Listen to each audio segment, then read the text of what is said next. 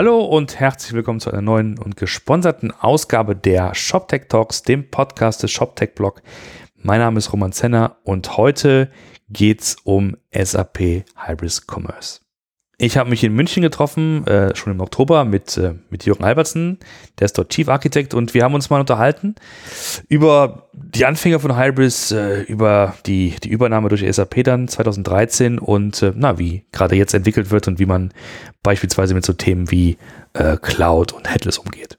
Und ich habe mich ähm, aus zwei Gründen sehr gefreut auf diesen Termin. Zum einen, ähm, in meiner Magento-Zeit damals war ja Hybris oder ähnliche Systeme waren ja Vorbilder für, ich sag mal, an Anführungszeichen so Enterprise Readiness. Also sowas wie Multimandantenfähigkeit, Internationalisierung, auch Skalierung. Das waren ja Dinge, die man damals in Magento erstmalig Open Source bekommen konnte. Die Welt damals war ja noch geprägt von Auscommerce, also die Open Source Welt. Und dann gab es halt so erwachsene Systeme wie Hybris. Man hat versucht, sich dem anzunähern. Und das fand ich ganz interessant. Zum Zweiten, hat ja Hybris ähm, und Commerce Tools haben ja eine gemeinsame, würde ich mal sagen, gemeinsame Verbindung oder, oder gemeinsame Historie. Das hat Martin vor einiger Zeit aufgeschrieben, das verlinke ich nochmal. Und ähm, ja, ich wollte einfach mal sehen, was dann paar hundert Meter in, in, in München entfernt vom, vom Commerce Tools Office tatsächlich gemacht wird äh, bei Hybris. Also, bin ich sehr darüber gefreut und ähm, Jürgen hat mich dann in äh, das Hauptquartier eingeladen. Ja, wir haben uns dann sehr gut über Hybris unterhalten, über die Vergangenheit, über äh, die SAP-Geschichte, äh, über das, was sie gerade machen. Ähm, also Stichwort Cloud-Migration oder Cloud-Services äh, anbieten. Alles in allem, glaube ich, eine sehr, sehr informative Stunde. Ich würde sagen, wir schalten einfach mal rüber. Bei Fragen gerne äh, die Kommentarfunktion benutzen. Ansonsten viel Spaß. Ja, schönen guten äh, Tag zusammen. Ich sitze hier ähm, im, ist das Headquarter von, von SAP Hybris in München? ja, nee, tatsächlich ist es. Wir sind auch äh, technisch gesehen noch eine eigenständige GmbH, aber nur in München tatsächlich. Okay. Das ist äh, äh, das Headquarter, das historische Headquarter von Hybris in München, genau. Okay. Der, dem diese Stimme gehört, das ist Jürgen Albertsen. Genau, das bin ich. Hallo, ja. schönen guten Tag und schönen, und schönen Dank, dass du mich eingeladen hast. Ja, gerne, gerne. Danke fürs Kommen. Und ähm, wir dachten uns, lass uns doch mal plaudern über, über das, was du so tust, was ihr so tut um einfach mal so ein bisschen zu erfahren, was hinter den Kulissen okay, passiert. Ja. Genau. Ähm, also ich bin Jürgen Albertsen, ich bin der Chefarchitekt von SAP Commerce, wie das mittlerweile heißt. Ja, ähm, ich sage mittlerweile, weil ähm, ich komme durch die Akquisition von Hybris. Und ich musste heute Morgen tatsächlich, hatten wir ein Partnergespräch nachdenken, wie lange ich schon dabei bin. Mhm. Und ich glaube, es sind elf Jahre. okay. Zehn oder elf, ja. ja. Ähm, 98, 99 habe ich bei Hybris angefangen und mittlerweile eben äh, zuständig für die Technologiestrategie und so weiter. Ja. Wir sind äh, 2013 von der SAP übernommen worden. Ja.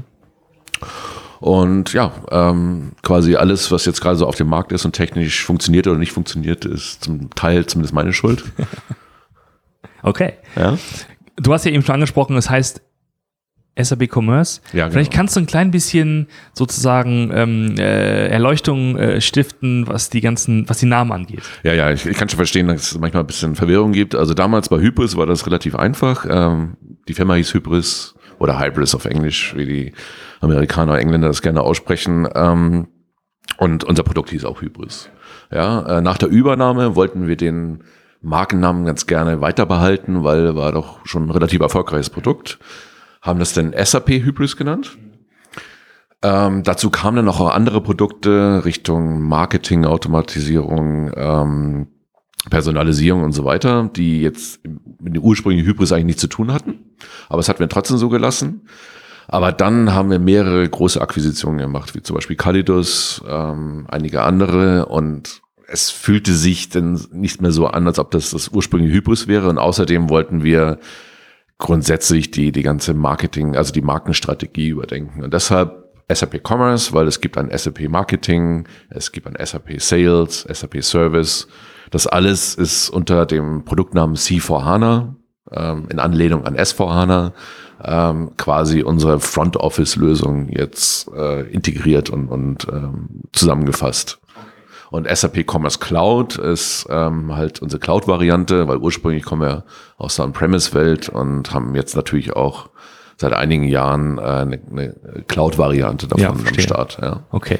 Und was ist denn dann SAP Customer Experience? Wie, ist das auch noch ein Teil? Ja, ja, das ist, glaube ich, wo die Verwirrung einsetzt. Ja, Ja, ja. SAP Customer Experience ist eigentlich der Name unserer Business Unit. Ah, ja, also ähm, das ist getrennt. Ähm, da bin ich jetzt wahrscheinlich auch der falsche Ansprechpartner. Ich komme von der Technik, warum das zwei verschiedene Namen hat. Aber ähm, Customer Experience ist einfach ähm, ja der ähm, ähm, der, die Organisationsname, um das jetzt vielleicht auch ein bisschen abzusetzen von dem, was wir im Backend haben, von unseren äh, sogenannten Digital Core, wie wir das nennen, äh, wo das gute alte ERP, das man von SAP ja ganz gut kennt, das jetzt S4HANA heißt, dann, ähm, dann aufgestellt ist, ja. Ja, okay. Wenn du denjenigen, die das Produkt noch nicht kennen, Mhm. kurz einen Pitch geben müsstest in ein paar Sätzen, was genau ihr verkauft und was die Stärken sind, was würdest du sagen? Also wir sind eine ganz klassische Commerce-Lösung, ja, ähm, die alles, was man, wenn man im Internet unterwegs ist und sich Produkte kauft, äh, kennt jeder. Ich würde mal behaupten, dass jeder der Zuhörer schon mal einen Shop von uns benutzt hat. Ja, da kommen wir auch her. Äh, ganz klassisch B2C Retail, wo wir ur- ursprünglich herkommen. Produkte suchen, in Cartoon, Bestellungen aufgeben, dann natürlich alles, was so After Sale ist, ähm, was passiert mit der Bestellung, äh, wo muss die hingeschickt werden, um wirklich dann auch rausgeschickt zu werden ähm, und so weiter. Und diese, wo wo ganz großen Fokus drauf haben, ist wirklich diese, diese äh, Customer Experience. Ja, ich muss immer hier ins Englische wechseln. Aber ist klar, das kennt, glaube ich, jeder. Ähm, eben die, die Produkte äh, für die Kunden ganz speziell äh, äh, so, so darzustellen und ähm, den, so, die so aufzulisten, welche sie auch wirklich äh, sehen wollen und welche sie auch wirklich ansprechen. Ja. Hast du Beispiele für, für Kunden oder für Projekte, die du gerne erwähnst? Ja, ähm, ein, ein Kunde, der mir sehr am Herzen liegt, ist H&M zum Beispiel. Ich glaube, kennt jeder. Ja. Ähm, das liegt auch daran, weil es einer auch meiner ersten Kundeneinsätze war, sozusagen, als ich bei Hypos war. Äh, die begleiten uns sehr lange schon äh, und haben auch so verschiedene Evolutionsstufen durchlaufen, was äh, ziemlich interessant ist. Andere Kunden, ähm, die man zumindest im deutschsprachigen Raum kennt, ist Douglas zum Beispiel, äh, auch relativ groß. Andere Kunden, die ich persönlich früher nicht kannte, äh, Granger zum Beispiel, ich weiß nicht, äh, wie, inwieweit das ein Begriff ist, ein sehr großer B2B-Anbieter in den USA, größer als Amazon dort, äh, von, vom Volumen her. Äh, das ist natürlich auch hochspannend, weil das dann auch einfach was ganz anderes ist, ja. Also man, ähm, es, ich meine, Klamotten kauft jeder im Internet mal ein, aber irgendwelche Schrauben und Muttern und äh, was die sonst anbieten, das ist halt wirklich mal äh, eine andere Nummer, wo wir Ja. dann auch ein bisschen anders reingeguckt haben. Und ich, ich schätze mal, ihr arbeitet ganz normal. Also wenn du sagst klassisches E-Commerce, Software-Business, ihr habt Partner, die das entsprechend Genau, also ganz ursprünglich äh, kommen wir aus der klassischen On-Premise-Welt. Unser ursprüngliches Produkt, äh, die, die Hybrid Commerce Suite, wie das damals noch hieß, ähm, war quasi eine, eine Standardlösung, mehr eigentlich ein Framework fast, äh, kann man sagen. Also wir haben sehr viel Wert darauf gelegt, damals, ähm, auch heute noch, äh, dass es an allen Ecken und Enden erweiterbar ist. Ich sage manchmal im Guten wie im Schlechten, weil natürlich, äh, je flexibler das ist, desto einfacher kann man sich auch mal vielleicht ins Bein schießen, aber äh, auf der ganz großen Habenseite ist natürlich so, dass man wirklich auch alles damit abbilden kann. Ja, ähm, das ist auch einer ganz einer ganz großen Stärken. In unserer ursprünglichen Version, das hat sich jetzt in den letzten Jahren geändert. Ursprüngliche Version war natürlich viel Integrationsarbeit zu leisten. Ähm, eben SAP ERP tatsächlich ein gutes Beispiel oder Warehouse-Systeme, einfach Systeme, die letztendlich die, die, das, das Rausschicken der Ware zum Beispiel übernehmen, Payment und so weiter. Das wurde alles von Partnern gemacht. Da haben wir wirklich auch schon ganz früh äh, sehr viel Augenmerk drauf gelegt, da ein starkes Partnerökosystem zu haben. Das ist jetzt immer noch so. Ja, ähm, wir sind, haben immer noch diesen Erweiterungsansatz. Wir gehen jetzt mehr in die SaaS-Richtung, ja, äh, dass man das auch eher über Konfiguration lösen kann, äh, weniger ähm, flex, nicht weniger flexibel, aber zumindest weniger Freiheitsgrade um, unter Umständen hat, weil wir halt diese diese Integration schon anbieten, ja. Also dass wir mehr auf diese End-to-End-Lösung äh, herabzielen. Ja. Mhm. Das heißt, das ist sozusagen, ich meine, ihr seid ja schon seit, wann, wann ist die Gründung? Das ist in den 90ern, ne? Neu- 97, 98. Ja, es das gab heißt- tatsächlich mal so eine Pub-Quiz-Frage, Ja, ja. die ich verloren habe, deswegen, weil ich das vergessen hatte. Aber ich glaube, das war 97. Ja, das ist schon schon ziemlich lange her. Ich meine, die erste Version, die hatte auch gar nichts mit der heutigen zu tun. Ja. Das war irgendwie Visual Basic PHP okay. damals. Ach. Ach, Sie meine das, das war die ganz, ganz erste Version. Okay. bin ich jetzt auch ein bisschen überfragt, weil äh, so lange bin ich irgendwie auch nicht dabei. Aber natürlich unser Stack hat sich über die Jahre natürlich auch äh, weiterentwickelt genau. komplett, ja. Äh, das ist ganz klar. Kannst du, genau, wo du schon sagst, kannst du ganz kurz einfach mal drauf zoomen auf den Stack und sagen, was nutzt ihr für eine Technologie, was sind so die grundsätzlichen Prinzipien dahinter? Also unser Kernprodukt, ähm, wo wir herkommen, ist eine klassische Java Anwendung, äh, J2E-like, sage ich immer mal, weil da sind ein paar Komponenten, die wir selber gebaut haben, teils, weil es die damals noch nicht gab, teils weil wir gesehen haben, was es damals gab, zum Beispiel EGBs, äh, waren jetzt äh, bei näher Betrachtung dann doch nicht der letzte Schrei, ähm, haben wir dann halt selber gebaut. Ähm, wie gesagt, klassisch ähm, äh, mehrere Schichten aufeinander getürmt sozusagen, eine Persistence-Schicht, äh, eine, eine Business-Schicht und eine Frontend-Schicht, äh, läuft traditionell auf einer Datenbank, ähm, ist aber sonst horizontal skalierbar. Ja, also man kann ähm, mehrere sogenannte Nodes, nennen wir das, hinzufügen. Aber das ändert sich jetzt gerade. Ja, ähm, schon seit äh, zwei Jahren äh, haben wir äh, Entwicklungsstränge, die jetzt Microservices bauen, klar, weil ähm, aus mehreren Gründen einmal Skalierung natürlich, äh, weil uns das von dem Kernprodukt natürlich die Last wegnimmt, aber auch Agilität ganz klar, äh, damit unsere eigenen Teams äh, schneller äh, Features liefern können, aber auch für unsere Kunden, damit sie halt mit den APIs besser arbeiten können. Mhm. Das ist ganz klar. Ja. ja.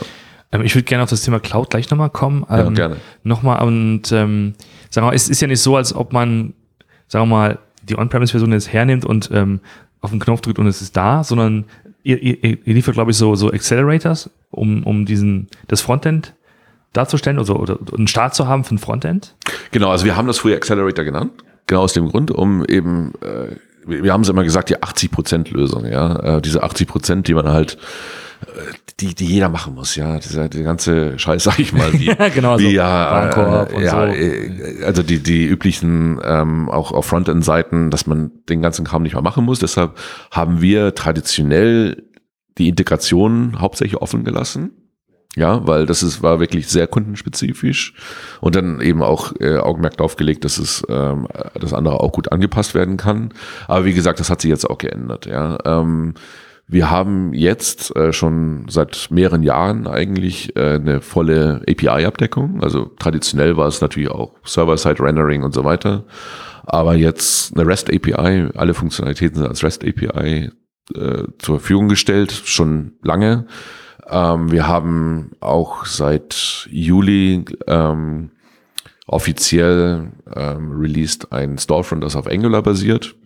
Also diese ganz klassischen äh, oder neueren äh, Ansätze, die jetzt mittlerweile sehr etabliert sind, so dass ähm, diese diese ursprüngliche Accelerator-Gedanke ein bisschen weggefallen ist, weil wir der Meinung sind, dass man eigentlich sich, sich äh, aus, aus dem Baukasten ja bedienen soll. Ja, das ist, das ist ja auch, was API äh, ausmachen, unser Storefront auch, ist komponentenbasiert, ja, äh, kann man relativ leicht äh, neue Komponenten einpluggen oder äh, seine eigene APIs. Also wir sind von diesen Acceleratoren jetzt weg.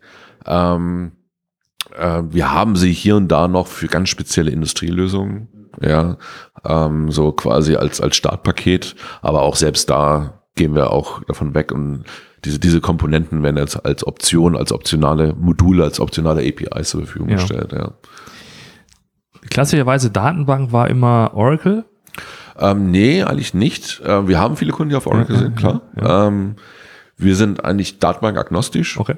Ähm, wir brauchen auch, äh, sagen wir mal, nichts Besonderes, wenn ich das mal so sagen darf. Ja. Wir sind ganz klassisch transaktionell. Mhm. Ähm, äh, wie, wie üblich bei Commerce sehr viel lesen, klar. Ähm, dafür haben wir noch Solar als ähm, äh, Full-Text Search Index, aber steigen da auch um auf Elasticsearch und auf eine Cloud-Native Microservices Architektur.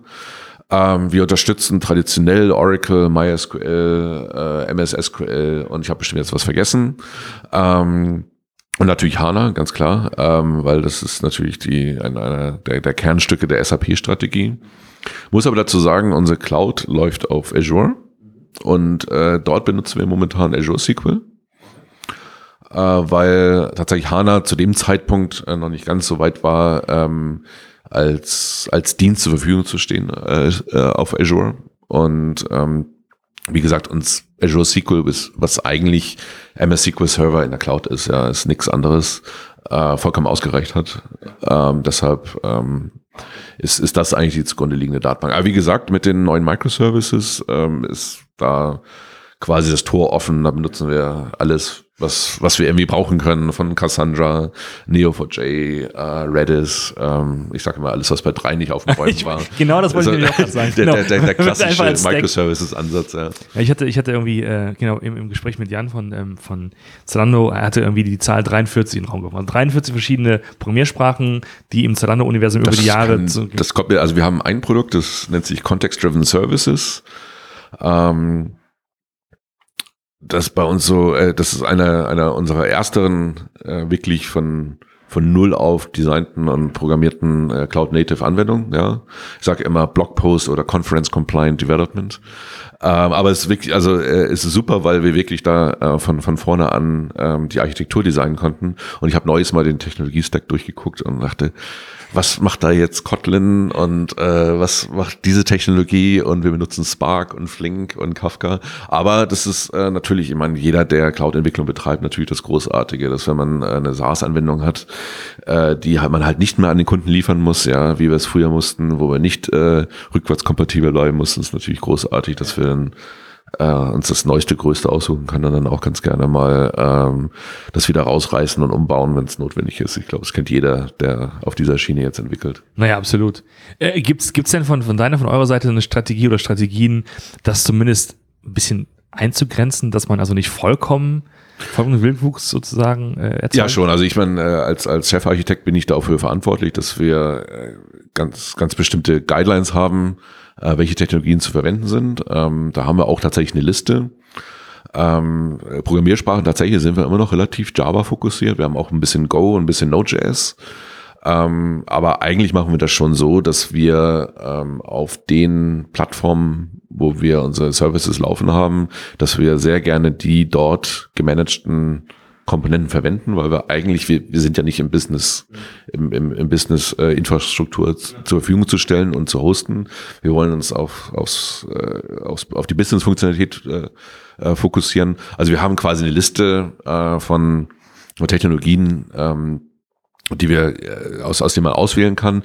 Es gibt da auch mal Ausreißer, ja. Also es ist ganz klar, ähm, aus welchen Gründen auch immer, ähm, dass eine bestimmte Anforderung muss man halt erfüllen oder oder ich habe nicht aufgepasst. Passiert auch alles, ja.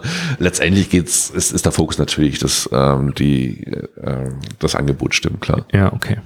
Ich würde mal ganz kurz auf dieses äh, SAP-Thema eingehen, weil das auch, glaube ich, ja. so ein, zwei Fragezeichen mhm. immer ähm, hervorruft. Nämlich die Frage, ähm, was hat das für dich, für euch technologisch bedeutet, dieser ich sag mal, diese Übernahme oder dieser, dieser, dieser, dieses Zusammengehen mit SAP? Erstaunlich wenig tatsächlich. Ähm, ich hoffe, ich setze mich nicht in die Nessel, wenn ich sage, dass SAP da wahrscheinlich gelernt hat bei den Übernahmen. Die haben uns und ich äh, in, in meiner Rolle komme ich natürlich auch in Kontakt mit anderen Chefarchitekten von den anderen äh, Übernahmen, äh, wie im Calidus zum Beispiel oder Gigia haben wir übernommen. Das ist ein Anbieter äh, von, von Authentifizierungsservices ähm, die, wir wurden sehr, sehr stark in Ruhe gelassen. HANA war natürlich schon ein Thema, klar. Äh, wir mussten HANA da unterstützen, was für uns jetzt auch kein übergroßer Aufwand war. Ähm, natürlich gibt's übergeordnet die Strategie Richtung Cloud und SaaS. Ähm, aber wir haben da sehr große Freiheiten tatsächlich. Ähm, wie, ich bin in einem Komitee ähm, oder in einer Gruppe, sagen wir mal so, wo wir uns abstimmen und Best Practices austauschen. Aber es wird niemand gezwungen, bestimmte Technologien zu verwenden. Ich, ich, ich weiß, ab und zu kriege ich mal die Frage, musst du dir alles neu schreiben im ABAP? Ähm, das, das natürlich nicht. Ähm, es gibt tatsächlich aber auch noch äh, Anwendungen ABAP, auch in, in, äh, in dem C4HANA-Bereich. Also das, das nicht. Ähm, es gibt ein paar sogenannte Technology Guidelines, ähm, die aber mehr so als, als Richtschnur gelten. Zum Beispiel, ähm, wir müssen, ja, wie gesagt, HANA unterstützen, klar. Es gibt eine Integration, Integration Middleware, die heißt SAP Cloud Platform Integrations, ein sehr langer Name. SCPI kürzen wir das ab und manchmal sogar Skippy. ähm, solche Geschichten Ja, halt, ja. Also das unterstützen, eher Ja. so Middleware unterstützen. Ja, okay. ähm, UI User Experience zum Beispiel. Fiori ist vielleicht ein Begriff. Äh, Fiori ist den Designsprache, wenn man so will. So ähnlich wie Material oder ähm, Bootstrap, äh, ein bisschen eingegrenzter für so Backoffice-Anwendungen, zum Beispiel Administrationsoberflächen, ja. Ähm, das, ich meine, versteht man auch. Ein SAP-Kunde will jetzt nicht sagen, oh, das sieht jetzt irgendwie grün aus und das blau und äh, das pink. Äh, ich will, dass sämtliche Navigationspunkte äh, an derselben Stelle sind. Das, das, das versteht man ja auch. Ja. Okay. Und nochmal ganz kurz HANA. Was ist HANA? Was kann HANA? Was, äh, was macht ihr mit HANA? Also HANA ist eine In- In-Memory-Datenbank, ja, ähm, mit, mit einem SQL-Interface. Also es äh, hat zwei verschiedene Modi, in das laufen ganz, ganz klassisch ähm, äh, tabellenorientiert, also äh, ähm, ähm, Record-orientiert, aber auch Column-orientiert. Das sind so die, die zwei verschiedene Modi. Äh, was HANA ganz gut kombiniert, ist so das typische OLTP, was man machen muss, aber trotzdem mit, mit derselben Datenbank halt auch noch Big Data fahren. Ja? Äh, Gerade sowas Predictive Analytics und sowas anbelangt, ist es, ist es sehr stark. Ähm, und ja, also der, der große Vorteil ist halt, dass du ähm, zum Beispiel das ERP, also das S4HANA, unser, das, das, das Ja. gute alte ERP Ja, sozusagen, ja, hat da ganz stark von profitiert, weil man die Daten, die in, in dem ERP drin sind, halt nicht noch woanders hin transferieren muss, um irgendwelche Analysen zu fahren und so weiter. Hast du ein Beispiel für so einen Einsatz? Also wo gibt es einen Kunden oder ein Projekt oder ein Use Case, wo du sagen würdest, okay, das ist halt prototypisches HANA-Thema? Ähm, ich, ich weiß, also wir benutzen das, ähm, wie gesagt, eher für Transaktionen.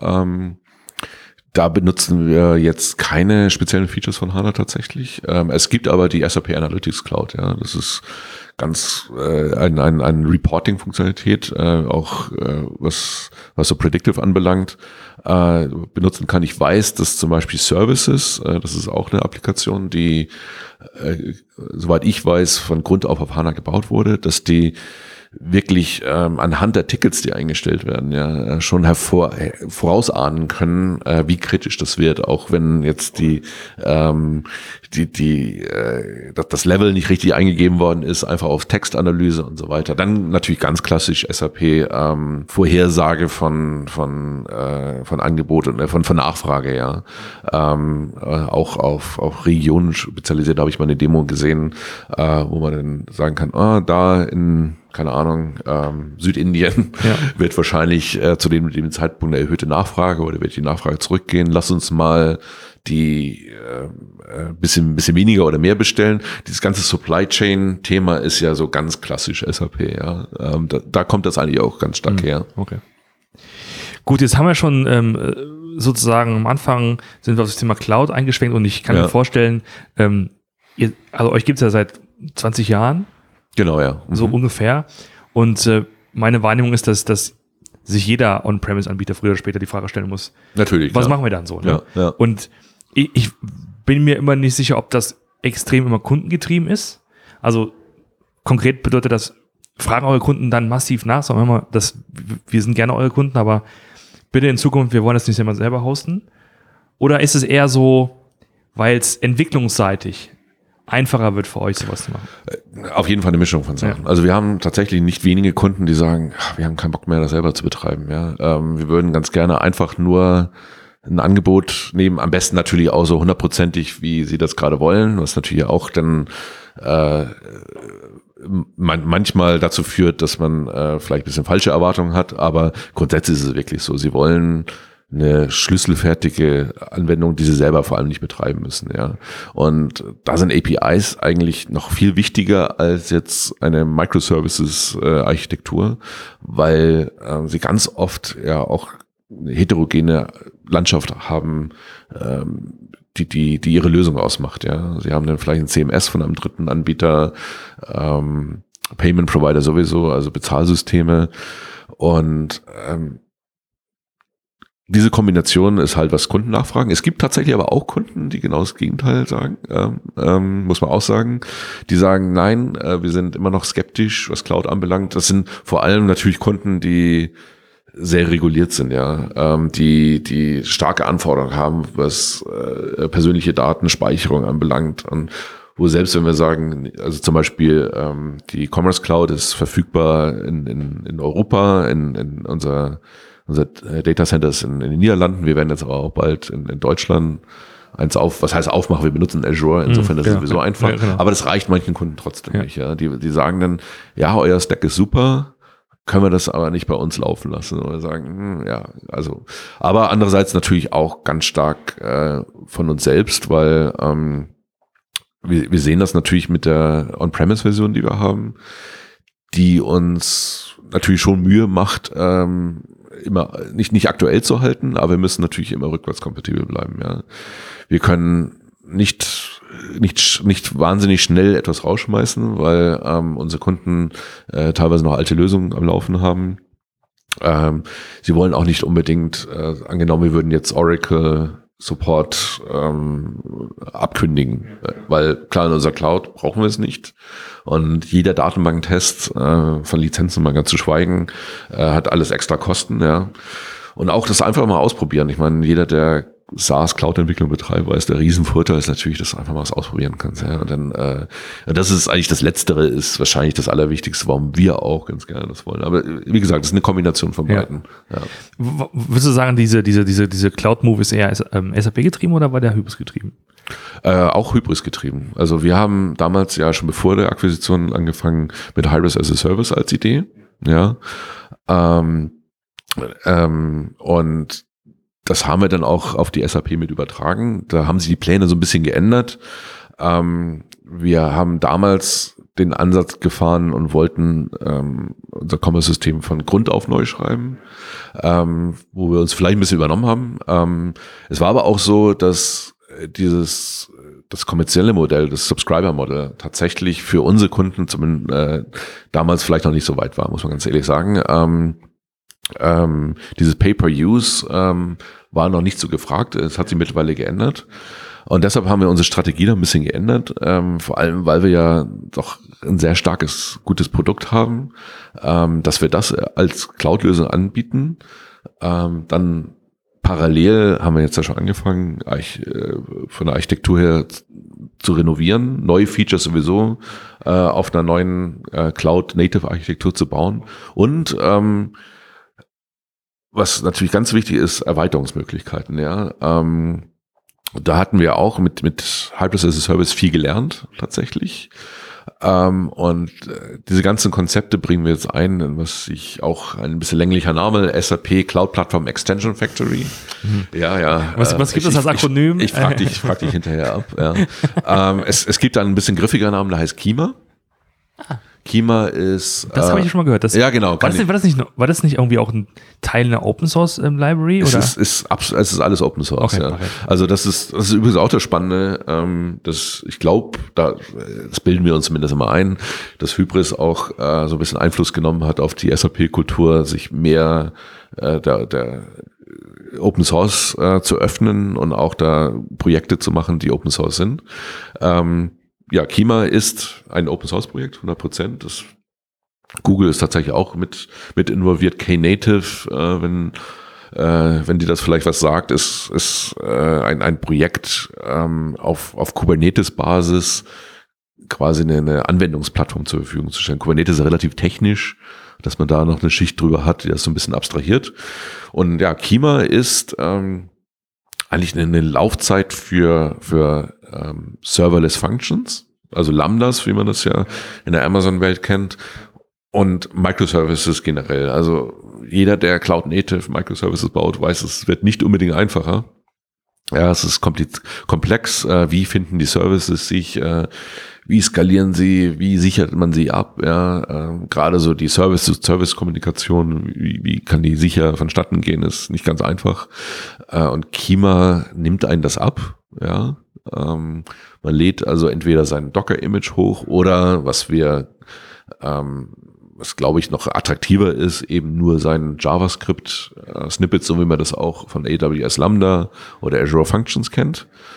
Und äh, das ist quasi unsere Plattform, also einmal intern teilweise für unsere neuen Microservices, ähm, wobei das transparent ist. Wir haben auch Microservices, die nicht drauf basieren, also es ist je nach, äh, je nach ja, Anforderung.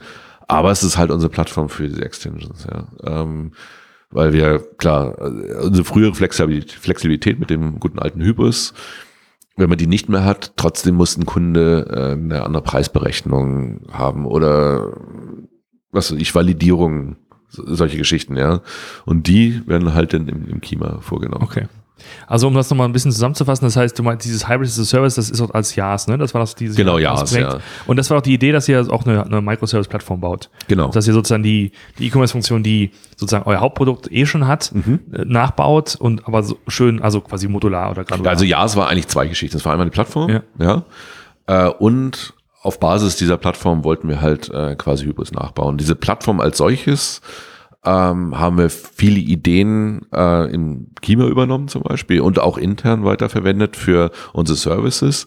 Dieser von Grund auf Neubau, ähm, da sind wir ein bisschen von abgekommen, weil wir gesehen haben, ähm, überhaupt auf das Level zu kommen, was wir mit dem existierenden Hybris haben, ähm, würde quasi so lange dauern, dass wir bis dahin keine Innovationen haben.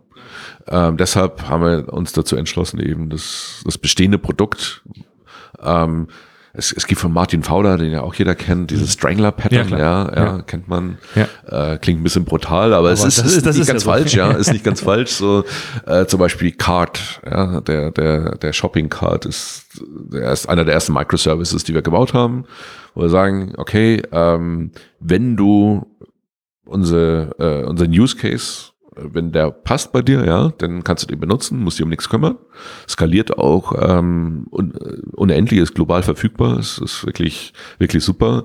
Wenn du jetzt ganz spezielle Anforderungen hast, die wir noch nicht erfüllen, oder du kommst sowieso von der Hybris-Welt und hast, äh, was weiß ich, wie viel 10.000 Zeilen Code schon reingebuttert, dann äh, bleib auch erstmal auf dem Alten. Ich meine, irgendwann werden wir das auch abkündigen, klar, aber ähm, es gibt jetzt erstmal keinen Zeithorizont. Und so machen wir das Schritt für Schritt. Und du hattest dann die Aufgabe, also sowohl technologisch als auch dann organisatorisch, die On-Premise-Software cloudfähig zu machen. Genau. Damit sozusagen, also damit es halt weitergeht, damit du ein Angebot hast. Und dann strangelt ihr sozusagen mit neuen Microservices Ganz in genau. Kima den, den alten Stack irgendwie langsam, Langsam zu Tode, ja. langsam zu Tode. Genau, ich wollte es sagen, langsam zu Tode. Okay. Also so ein bisschen Kannibalismus. ja, ja, genau, der IT-Kannibalismus. Ja. Ähm, wie machst du das? Also wie A, wie machst du es technologisch, dass du sagst, okay, wie kriege ich jetzt hier mein, mein, mein Java-Stack in die Cloud, wie kriege ich das auf Azure? Finde ich übrigens ein krasses Wort. Jeder äh, nennt das irgendwie anders. Es gibt Leute, die sagen Azure, Azure, Azure, man weiß es nie Weiß genau. nicht, also ich habe mit, ich glaube, Amerikaner sagen Az- Azure. Ja. Äh, wir haben einen Briten bei mir in gesagt Azure. Und ich habe irgendwie Mischmasch. Ich habe keine Ahnung. Ja, okay. Ich hab, irgendwas mit Blau. Irgendwas blau, aber Irgendwas ich glaub, Blaues. jeder weiß, was gemeint ist. Irgendwas Blaues, ja. ähm, Du musst sozusagen die Lösung überführen Mhm, genau. Und du musst in deine Teams dieses Cloud Native, diesen Spirit irgendwie rein. Ja, ja, klar. Es ist, ähm, es ist schon eine Herausforderung, ganz klar. Also ich meine, das Gute war jetzt bei, bei unserem existierenden Hybris-Stack, ähm, auch wenn da äh, fast naja, nicht ganz 20 Jahre alt ist, war da doch relativ modern. Insofern, ähm, ich meine, das war alles Java-basiert, äh, Spring-basiert. Wir haben den immer auf dem neuesten gehalten, ja. Ähm, wir haben den sehr schnell auf Docker und Kubernetes bringen können. Das war, ähm, das hatten auch tatsächlich schon Partner und Kunden von uns früher schon mal gemacht, äh, als Kubernetes wahrscheinlich noch nicht mal in der Einser-Version war. Ähm, das war tatsächlich relativ einfach. Also klar gibt's hier und da Details immer, ja, aber und wie gesagt, wir liefen eh auf der Datenbank. Wir haben dann sehr viel was, was Cloud-Entwickler auch anbelangt, sehr viel Automatisierung drumherum, ja. Also das war tatsächlich eine Lücke, die wir hatten, weil wir es traditionell ja gar nicht gehostet haben. Das war eigentlich ähm, die größere Arbeit. Jetzt auch kein Hexenwerk, würde ich sagen, aber ähm, war schon ein Stückchen Arbeit, dass wir sagen mussten, okay, ich, ich will hier nur auf den Knopf drücken, ja. Und äh, es müssen ja auch noch, äh, bei uns kommt ja noch ähm, hinzu, dass unsere Kunden ja Code anliefern. Die können das in ein Git-Repository äh, speichern. Dann wird dieser Code genommen, wird von uns in unserem System kompiliert. Ein Docker-Image wird erzeugt und dann auf Kubernetes äh, geschoben. Und diese ganze Automatisierung, die, die mussten wir bauen, ja. Ähm, Und ja, klar, parallel machen wir die neuen Microservices. Ähm, klar, da machen wir Trainings mit, wir gehen zu Konferenzen, ähm, wir, wir kaufen uns da Know-how ein. Aber klar, es ist natürlich schon eine, eine Umstellung für, für Teams. Das Schöne daran ist natürlich, dass äh, das einfach auch Spaß macht. Ja, also das äh, wir, wir haben, wie glaube ich in jeder Organisation Leute, die einfach Bock auf was Neues haben äh, das auch ganz gerne ausprobieren. Und was die Teams natürlich toll finden, was ja auch gerade das Versprechen von dieser Art von Entwicklung ist, dass die wirklich Herr eines äh, einer Komponente sind, die sie auch überschauen kann. Ja, ich, ich meine, ERP ist wahrscheinlich noch viel größer, aber Hybris ist auch gewachsen und ähm, wir hatten, ich weiß gar nicht, zu Hochzeiten, als wir dann gearbeitet haben, bestimmt 20, 30 Teams. Ähm, das ist natürlich für einen Einzelnen nicht immer äh, überschaubar, das ist klar, ja. Und ja. Äh, das ist natürlich klasse für die Teams. Jetzt sind da zwei, zwei, drei Teams maximal dran, äh, können schnell was releasen. Ähm, aber klar, so ähm, es gibt Fragen wie Support zum Beispiel, ähm, wer wird denn nachts aus dem Bett geklingelt und solche Geschichten, äh, die, die man dann lösen muss und äh, wo wir dann teilweise auch noch diskutieren, ganz klar. Mhm. Ähm, wo du gerade sagst, Team, wie ist so ein Team bei euch aufgebaut? Ähm, wir haben normalerweise Teams bis zu zehn Leuten, also diese klassischen Teams of ten, man sagt. Äh, manche sind kleiner, selten größer tatsächlich. Ähm, wir haben die Entwickler, ganz klassisch. Äh, wir haben einen sogenannten Tech Lead, der so ähm, also wir, wir sind jetzt nicht streng hierarchisch, ist auch nicht so, dass ich jetzt äh, alles bestimme, ähm, aber der jetzt so, sagen wir mal, so ein bisschen die grobe Richtung, also die Richtung vorgibt, ähm, der sich dann auch mit den Architekten abstimmt, die äh, so ein bisschen drüber schwirren.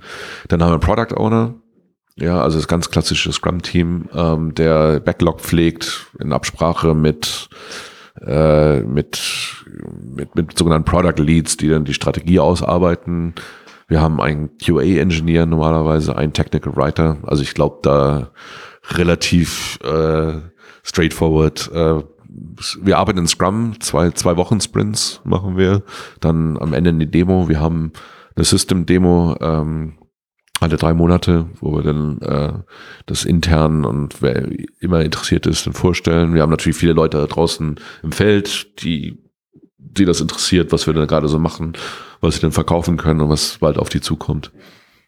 Wie macht ihr das mit so einer, ich sag mal, mit, mit der Roadmap, also nochmal vor dem Hintergrund, dass ihr so ein bisschen letztlich so, ein, so einen Spagat fahren müsst, ne? Ihr müsst sozusagen eure, eure On-Premise-Plattform weiterhin pflegen und ihr sagt halt, okay, ähm, wir müssen die Cloud-Variante pflegen und, und die, die, die neuen Kima-Services. Also erstmal vielleicht nochmal ähm, klarzustellen, was äh, äh, diese Hybris-Plattform, die ja auch in der Cloud haben, das ist genau derselbe Stack, ja.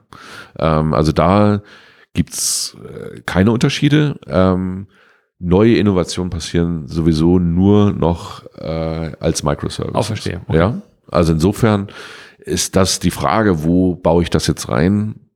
Nicht, die, die ist nicht so groß, klar. Okay, verstehe. Was wir natürlich schon haben, ist ähm, diese Automatisierung, von der ich vorhin gesprochen habe, ja, ähm, diese, das, das irgendwie zum Laufen zu halten, dass wir da eine Trennung haben und äh, dass wir da spezielle Teams drauf haben und da ein bisschen gucken müssen, wie viel investieren wir jetzt da rein, wie wir investieren wir da rein. Aber da gibt's ähm, kommen wir alle paar Monate mal zusammen und äh, besprechen, wie wir das genau aufsplitten und äh, wohin wir da genau investieren. Aber die, wie gesagt, die Frage, wo neue Innovationen passieren, die stellt sie eigentlich nicht mehr. Ja, ähm, das ist wirklich ähm, in den neuen Microservices. Ähm, Kima natürlich ähm, als, als Plattform, unser Storefront, dieses Angular-basierte auch, äh, da sind die Innovationen drin.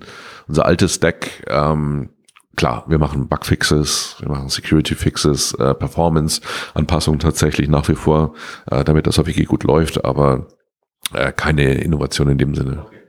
Also nochmal zu der, der Frage der Roadmap. Ja. Was sind denn so die ja. Stakeholder und wer spricht und diskutiert mit, welche Funktionen jetzt möglicherweise neu gebaut werden?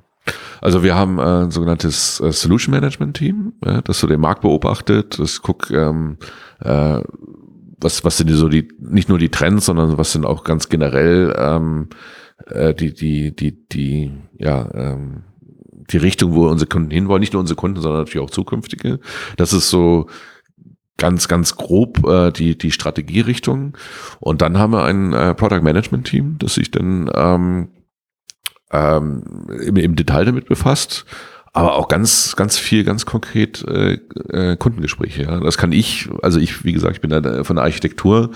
Ähm, natürlich habe ich eine Meinung zu unserer grundsätzlichen Roadmap, ähm, aber ähm, verantwortlich bin ich ja mehr für, für das Technologische. Und da muss ich sagen, dass ich auch sehr, sehr gerne tatsächlich auch mit Kunden zusammensitze und äh, mir einfach anhöre, was, was sie brauchen und äh, wo wir da hinwollen. Also das sind, sind so diese drei Level, sagen wir mal so, ja. Äh, ganz strategisch, ähm, äh, et, et, etwas taktischer, ähm, äh, was, was so den Monatsausblick, aber wie gesagt auch äh, äh, in Zusammenarbeit mit Kunden ganz stark, klar.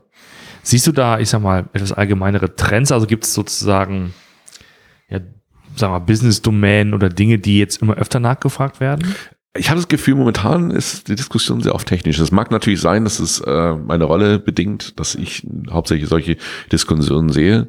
Klar ist Machine Learning und sowas äh, ganz klar, äh, dass es auch, auch fast, also eigentlich erwartet wird mittlerweile, dass für Personalisierung ähm, auch tatsächlich ähm, Order Processing, also wie werden Bestellungen abarbeitet, woher kriege ich die Waren, wie verschicke ich sie, dass ähm, hier mehr und mehr Machine Learning zum Einsatz kommen soll, auch, auch tatsächlich von Kunden gefragt wird. Aber tatsächlich, äh, meine Diskussionen sind ganz oft Agilität tatsächlich. Ja. Ähm, dieses da ist es irgendwie ein, ein neuer Markt, der sich eröffnet hat oder eine neue Region, wo wir mal mitspielen wollen. Da gibt es ein Event, wo wir ganz schnell äh, was zur Verfügung stellen wollen. Und auch dieses Ausprobieren, ja. Ähm, ich meine, diese Cloud-Native-Geschichte kommt ja nicht von ungefähr, was ich hatte ja vorhin schon gesagt, ja, einfach mal ausprobieren. Das gibt auch viel mehr Kunden, die sagen, wir wollen eigentlich gar nicht irgendwie, eben, eben gar nicht, eben nicht durch diese Prozesse gehen, äh, was will, was wollen die Leute. Wir wollen einfach mal ausprobieren. Ja. Äh, äh, schnell mit, mit, mit niedrigen Kosten ähm, und, und das an den Start bringen. Also da kriege ich ähm, diese Fragen äh, massiv. Und ähm, ich meine, klar, das liest man auch äh, natürlich immer wieder in, in Blogs und Konferenzen, aber das kann ich wirklich bestätigen, dass das äh, ganz, ganz große Nachfrage ist. Ja. Was ist denn deine, was ist denn eure Antwort? Also wie, wie unterstützt ihr Händler und Marken, dass sie halt flott ausprobieren können? Also jetzt äh, gerade natürlich mit der Cloud-Version äh, bieten wir den äh, also vor allem unseren Partnern und auch zukünftigen Kunden kostenlos ähm, eben äh, Plattform zur Verfügung. Ja, was tatsächlich für SAP relativ neu ist, haben sie traditionell nicht gemacht. Aber das ist ähm, tatsächlich ein Unterschied. Ähm, und äh, dann haben wir entsprechende Teams, die halt äh, mit den Kunden sich zusammensetzen und sagen, okay, so, so und so könnt ihr das ausprobieren, so und so können wir vielleicht mal POC machen. Äh, also genau, das wäre nämlich die, ja. das ist, glaube ich, also aus meiner Wahrnehmung ist das ähm, mittlerweile äh, wie, wie, wie die meisten Projekte ähm, die ich, also ich, bei Common Source bekomme ich es natürlich mit, so also als, äh, aus nächster Nähe, ähm, aber auch bei anderen Systemen, ne? wie, wie die großen Projekte halt zustande kommen. Indem einfach mal der, der, der Edge Case, der härteste Edge Case ähm, äh, modelliert wird. Sagen wir mal, ja. wir haben diesen, diesen Fall. Und, und wenn es halt klappt, dann ist cool, wenn eben nicht, dann nicht. Ähm, also das heißt, mal Worten, du, also sagst du, wenn da Kunde XY ist und der würde gerne mal wissen, ob in dem Fall SAP Commerce das Richtige ist. Mhm, genau. Ähm, der drückt irgendwo auf den Knopf und hat, hat eine Instanz und kann loslegen oder wie, wie ist das in der Praxis sozusagen? Ähm, ja, also im Prinzip schon. Ja, der kriegt eine Instanz von uns und äh, kann sich das mal angucken. Ähm, normalerweise haben wir dann äh, Leute von, von Pre-Sales oder Solution Engineer, wie sie bei uns heißen, die dann äh, mithelfen und äh, die auch so ein bisschen anleiten und äh, entsprechende POCs äh, durchführen. Ja. ja, ja. Okay. Ja. Weil das ist, glaube ich, auch in, in in, in, in Verkaufssituationen, glaube ich, ein schlagendes Argument. Klar, natürlich, geworden. klar. Ne? Also ähm, ich meine, das haben wir damals bei Hybris schon gemacht, dass wir, wenn wir beim Kunden reingegangen sind, haben wir eigentlich einfach deren bestehende Website gescraped, ja, äh, die Bilder runtergeladen, äh, dann äh, paar Skripte geschrieben und äh, das in, in die Datenbank reingehauen. Und das war oft schon so, wow, oh, ihr habt schon mit unserem Logo. Also es war ja gar nicht mal so extrem viel Arbeit, wenn man sehr ehrlich ist. Ja, das war dann, ähm, wie gesagt, dieses Skripte schreiben und das Logo hochladen, bisschen CSS äh, Farben anpassen und so weiter. Und äh, das machen wir nach wie vor noch. Ja, äh, das ist äh, natürlich schon äh, ja öffnet die Augen. Ich meine, es gibt natürlich auch Kunden. Äh, wir haben natürlich sehr, sehr, sehr große Kunden, ähm, ähm, sagen wir mal auch sehr traditionelle Kunden, wo das natürlich ein bisschen anders läuft, äh, wo man dann eher in, in Gesprächen das erstmal erarbeitet und vielleicht auch dann auch erstmal erklären muss, äh, was ist denn das, das Schöne an der neuen Cloud-Welt und warum sind APIs gut und so weiter. Aber wir haben auch andere Kunden und mehr und mehr, die ähm, das, wie gesagt, auch ganz explizit nachfragen und sagen, hey, wo kann ich das ausprobieren? Äh, wie, wie, wie kann ich, kann ich das einfach mal machen? Okay, dann kommen wir wahrscheinlich jetzt schon zu dem Teil, wo es um die Buzzwords geht. okay. also wir haben ja schon ein paar, sind ja immer also ich, Wie gesagt, ich sage mal Block Compliant Development. Ja. Aber wir haben APIs gehabt, ne? wir haben Microservices ja. gehabt. Ja. Ähm, wie stellt ihr euch bei dem Thema Headless auf als Buzzword? Was ist das für euch? Was bedeutet das Headless für euch? Äh, also ich meine, Headless ist bei uns eigentlich buchstäblich, weil wir hatten ja früher äh, quasi den ganzen Körper, wenn man jetzt mal beim Bild bleiben will, äh, mit äh, in einem ausgeliefert. Ja, also unser traditionelles Storefront war halt mit einkompiliert sozusagen. Und für mich ist Headless äh, eigentlich ganz ganz klassisch, also ganz, äh, ganz normal eine hundertprozentige API-Abdeckung, äh, dass jeder dieser APIs ein, äh, wie es immer so schön heißt, Bounded Context hast, also dass der äh, wirklich auch nur auf seiner Domäne funktioniert und äh, man die unabhängig voneinander benutzen kann. Und ähm, man auch so ja, zwei Geschwindigkeiten fahren kann und auch äh, von der Organisationsstruktur auch ähm, getrennt fahren kann, ja. Was ähm, wir gesehen haben, ähm, die, die, die Technologiewelt wird ja nicht gerade einfacher, ja, die wird immer komplexer. Ein Skillset zu haben, das wirklich, also ich habe ja früher, ne, äh, so, so alt bin ich schon, dass ich von früher rede, alles gemacht, ja. In meinem alten Job äh, wirklich äh, HTML, äh, Backend programmiert. Ich war dann auch zeitweise noch Projekt Projektmanager und alles. Und das kann man heutzutage nicht mehr erwarten, ja, weil äh, klar, also vor allem, wenn es jetzt Richtung äh, wirklich Cloud-Native Microservices, asynchrone, message-orientierte Entwicklung geht, ähm, von denen auch noch erwarten, dass sie ähm, UIs herzaubern, wie sie heutzutage erwartet werden. Das hat sich ja auch komplett verändert, ja. Äh, und deshalb ist bei Headless auch ganz wirklich ein, ein, starker Punkt, ein starker Vorteil, dass man ja zwei getrennte Teams haben kann, die unterschiedlichen Geschwindigkeiten äh, komplett voneinander getrennt halt äh, halt werkeln. Also wir haben auch äh, gerade was was unsere unser unser ähm, neues Storefront ist auf Angular basiert. Spartacus heißt das übrigens ein tolles toller äh, Wortspiel, ja. SPA Single Page Application. Spartacus, ah, oh. super, ja. Ähm, ich lerne heute eine ganze Menge. Ja, ja. ja, die entwickeln halt, ähm, ich habe vergessen, wie das hieß, aber es gibt ähm, äh, also Mock-Server, ähm, die du auf, auf eine, eine API ansetzen kannst oder auf eine API-Definition und die dann quasi eine API generieren, ohne dass du das Backend laufen lassen musst, solche Geschichten, ja. Ähm, und äh, ja, wie gesagt, also das ist, das ist auch ganz äh, ein, ein, ein wesentlicher Bestandteil von Headless. Ja. Das bedeutet, also habt ihr, habt ihr schon Kunden, die sagen, äh, äh, liebe Hybris-Jungs, ist, äh, wir nehmen euer Stack so wie er ist, ja. ähm, aber wir, wir nutzen nichts von euren Frontends, sondern ja, wir haben, wir ganz viel. Wir brauchen ja. einfach nur die API. Bitte gebt uns die Dokumentation. Schon, schon, schon, länger, ja. Okay. Also ähm, da waren unsere Kunden uns äh, tatsächlich voraus, muss man sagen. Wie gesagt, diese API, obwohl wir diesen traditionellen Storefront hatten, diesen, diesen äh, mit einkompilierten auf JSP-Basis, hatten wir ja schon länger diese API, ja. Und da gab's echt schon seit Jahren Kunden, die äh, das selber gebaut haben, auf Angular, auf React, Vue, was auch immer, die gerade toll fanden. Oder natürlich auch äh, Native Mobile auf iOS oder Android.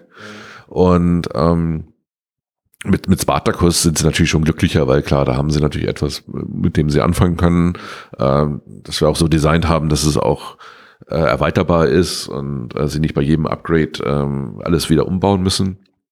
Und ja, also sehr viel tatsächlich, ja. Okay. Und wenn ihr jetzt, wenn ihr sagt äh, SPAs, siehst du so aus deiner Projekt- oder aus deiner Kundensicht oder Sicht auf eure Kunden einen Trend, dass sozusagen mehr auch Mobile-Projekte gemacht werden? Wir sehen eigentlich, dass die Leute weggehen von Native Mobile Apps.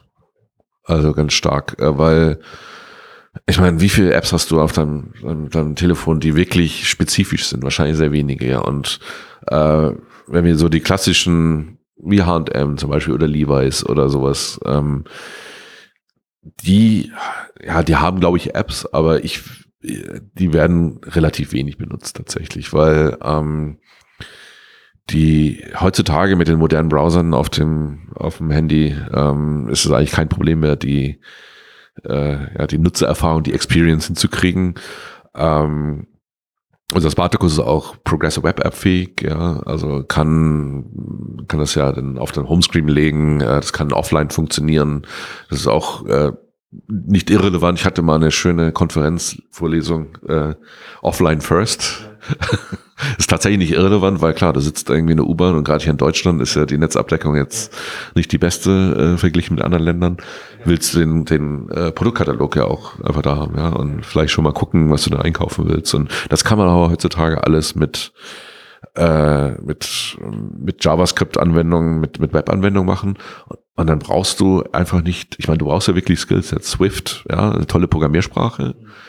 Aber äh, musst du auch erstmal jemanden finden, der das kann und von vorne bis hinten. Also sehen wir tatsächlich, es gibt da ein paar, äh, ein paar Ausnahmen. Äh, wir haben zum Beispiel als, als Kunden Costco, das ist, äh, ich glaube, in, in Europa ja nicht so bekannt, aber äh, in den USA und, und Kanada sehr groß, die haben eine Mitgliedschaft, ja. Ähm, und die sagen, ja, nee, bei denen ist es schon sehr wichtig. Die brauchen sowas, ja. Ich glaube, wenn du sowas hast, irgendwie so eine Mitgliedschaft oder du hast noch irgendwelche Daten, die du speziell speichern willst, kann man zwar theoretisch heutzutage als Web-App machen, aber ähm, die haben dann traditionell noch äh, äh, Mobile Apps. Ja. Aber ähm, vielleicht genereller gesagt, Zugriff von mobilen Geräten ist extrem wichtig, ja. Ganz, ganz wichtig, klar. Ob das jetzt über eine Web-App ist oder Native, ja. Äh, lieber Web-App heutzutage, aber ich meine, die meisten Kunden, vor allem in Asien, ja. Also ich meine, äh, in, in, ich glaube in China oder äh, oder, oder auch Thailand haben Leute ja gar keine Laptops, die machen ja alles, alles über, über Smartphone. Alles, alles über Smartphone. Ja. Äh, WeChat-Integration haben wir und solche Geschichten. Ja, das ist äh, ex extrem wichtig. Also das, das heißt mit anderen Worten, also jemand, jemand, der mit einem ganz, ganz klassischen Desktop-basierten HTML-Frontend kommen will, das wird weniger. Ja, also HTML ja, aber Äh, eben nicht, gut, nicht, HTML nicht, brauchst du natürlich, nicht, aber nicht Desktop, nee. Nicht dieses das klassische, ich meine, wir haben eben im Alter gesprochen, ich habe ja auch noch damals ähm, angefangen mit Frontpage-Seiten zusammenzuklicken, weißt Ja. du? Ne? Kennst du noch? Frontpage, Frontpage von Microsoft Ja, bei so, so ein ja, bisschen Word ja, für genau. HTML und so konnte man mit Frontpage Nee, also das ähm, ja, gibt's gar nicht. Also vielleicht mal irgendwelche B2B-Kunden. Ja, obwohl, das ist auch eigentlich, fand ich, ist echt ziemlich interessant. Also B2B, was natürlich auch eine ganz große Stärke von SAP ist, ja. Wir haben sehr, sehr viele B2B-Kunden, wo SAP auch traditionell herkommt eigentlich. Die, die wollen das ja auch nicht mehr, ja. Also früher war das ja wirklich noch so, oh, das muss jetzt aber Internet Explorer 7 laufen. Sagen wir ganz extrem, weil unsere, unsere, äh, äh, unser äh, Helpdesk oder wie auch immer das heißt, ähm, hat halt noch diese alten Kisten. Ja, ähm, das ist auch ganz anders geworden, weil die, die Leute heutzutage, ich meine, du, du, du tust die um im Internet, du benutzt Google, du benutzt Amazon, obwohl Amazon äh, finde ich die UI auch nicht mal so toll, aber ähm, du weißt, was ich meine. Ja, Ja. Du hast diese, diese äh, slicken UIs und dann auf einmal äh, sollst in der Firma irgendwas ganz Schlimmes benutzen. Deshalb ähm, sind diese Anforderungen, also Single Page, ich finde diesen Ausdruck immer ein bisschen bescheuert, weil der ist eigentlich so ein bisschen irreführend, weil eigentlich geht es darum, dass du halt ähm, sehr dynamisches Nutzerverhalten hast, ja, dass du äh, schnell was ein- und ausblenden kannst, ähm, umarrangieren kannst und so weiter. Und ob das jetzt auf einer Page läuft oder mehreren, das ist eigentlich erstmal ja, fast, fast, fast nebensächlich. Äh, Hauptsächlich ist, dass es halt äh, schön flüssig funktioniert. Ja, ja. Ja, du kannst ja noch weiterdenken und also, also, also das ganze B2C-Business ähm, ist ja also im Retail darauf fokussiert, machst es schön suchmaschinenoptimiert. Ne? Und dann hast du ja auch beim, beim, beim Thema Rendering halten, also bei, bei SBAs noch sozusagen so ein, die, die Welt sozusagen, die noch nicht ganz synchron ist. Ja, ja, das gibt also, ähm, das, das löst du äh, darüber, dass du ähm, tatsächlich Seiten auch Server-Side rendern kannst. Also das ähm, äh, Angular zum Beispiel unterstützt es und wahrscheinlich, ich glaube, React und Vue bestimmt auch, ja. Ähm, das hat auch noch mehrere Gründe. Also einmal, äh, der, der Nachteil von diesen Single-Page oder diesen JavaScript-Anwendungen ist ja, dass die Ladezeiten hoch sein können, ja, weil du erstmal den ganzen äh, Code halt runterladen muss. Und deshalb, ähm, was man eigentlich macht, ist, dass man schon nach wie vor Deep Links hat. Ja, diese Deep Links sind tatsächlich vorgerendert. Meistens äh, tatsächlich liegen sie im CDN irgendwo rum. Und äh, so, dass man dann sofort, das sofort da ist, dass man nicht erstmal stundenlang irgendwelche JavaScript-Files runterladen muss. Ja, deshalb dadurch erledigt sich eigentlich auch, auch das SEO-Problem. Ja, dass du ähm, das halt äh, schon vorgerendert hast, äh, was die Frameworks auch unterstützen. Das Schöne bei diesen Konzepten ist, äh, dass es nach wie vor auch die die Angular-Entwickler machen können, ja. Also du brauchst nicht wieder auf einmal plötzlich, oh, ich brauche jemand, der sich mit, äh, keine Ahnung, Apache auskennt oder sonst irgendwas, ja. Äh, das, äh, das ist quasi in diesen Frameworks mit eingebaut. Insofern, das war tatsächlich äh, vor zwei, drei Jahren noch so ein echtes Problem. Aber mittlerweile auch nicht mehr. Ja, wird langsam weniger.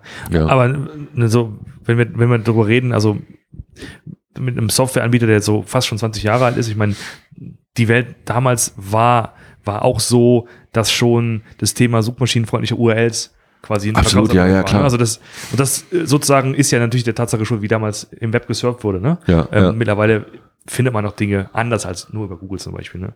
Also als ähm, ich, äh, ich zu übrigens gekommen bin vor zehn Jahren, war äh, SEO natürlich schon längst ein längst ein Thema, ja. Ich weiß noch ganz, ganz früher war das dann manchmal hat man sehr kryptische URLs, aber das hat sich ja schon längst geändert. Ja. ja.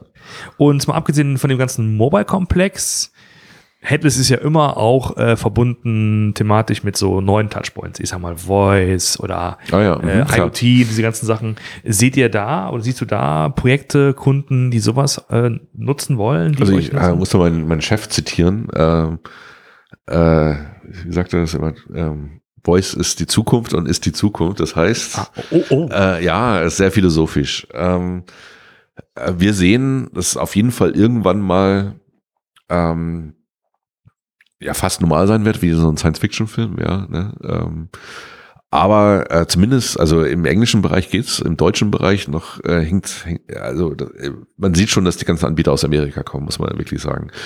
Äh, aber lange Rede, kurzer Sinn. Ähm, auf jeden Fall ist es ein Thema. Wir haben auch Integration zu Alexa und Google Home. Ähm, das ist möglich. Es gibt auch Kunden, die das gemacht haben. Aber es scheint noch nicht so ähm, durchdrungen zu sein, äh, wie man das jetzt sich vielleicht vorstellen könnte, wie das ge gepusht wird. Ja, ähm, weil Leute dann doch noch irgendwas angucken wollen. Ich meine, ich glaube, soweit ich weiß, Alexa hat jetzt auch ein, äh, ein, ein, System mit Bildschirm schon länger. Genau, genau. Ich, ich glaube, äh, das geht ja schon in die Richtung. Aber ich meine, du okay, wenn du jetzt Klopapier kaufen willst, ja, dann ja. sagst du, Alexa, bestell mir, äh, ich hoffe, wenn jemand das hört, ich aktiviere jetzt nicht gerade Alexa, das ist doch immer so dieses Problem, oder?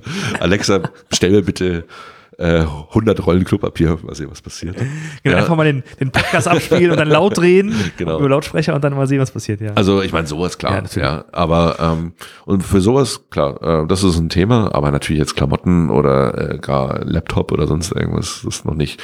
Ähm, Chatbots auf jeden Fall auch ein Thema. Ähm, zum Bestellen, aber auch natürlich äh, für Self-Service. Also ähm, wo ist meine Bestellung? Ich will zurückschicken.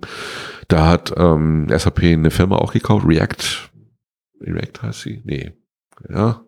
Steht gerade auf dem Schlauch. Ich glaube React AI heißen die. Ähm, müsst ihr vielleicht nochmal nachgucken.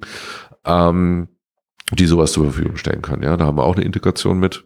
Das ist tatsächlich so dieses ähm, auch äh, gerade so äh, für After Sales oder ich, ich komme gerade nicht zurecht, auch ein, ein großes Thema. Ja.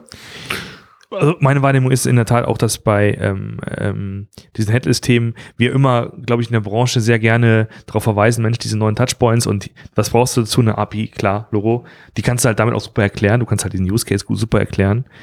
Ähm, aber es gibt halt noch nicht so viel in der freien Wildbahn, wo man sagt, da ist jemand, der wirklich wirklich massiv auf, auf diese Kanäle, Kanäle setzt, also die auch wirklich den, vom Kunden massiv gut angenommen werden. Also wir haben so, äh, wir haben ja eine, eine Labs-Abteilung, ja, ähm, äh, wo wir so Prototypen bauen und ein, einer der Beispiele ist, ähm, du läufst an Laden vorbei und ähm, du weißt, du bist ein Fan von, von diesen Produkten und die haben gerade ein Angebot und äh, der merkt halt, du läufst da vorbei und dann generieren sie für dich personalisiert ein Angebot zum Beispiel, ja.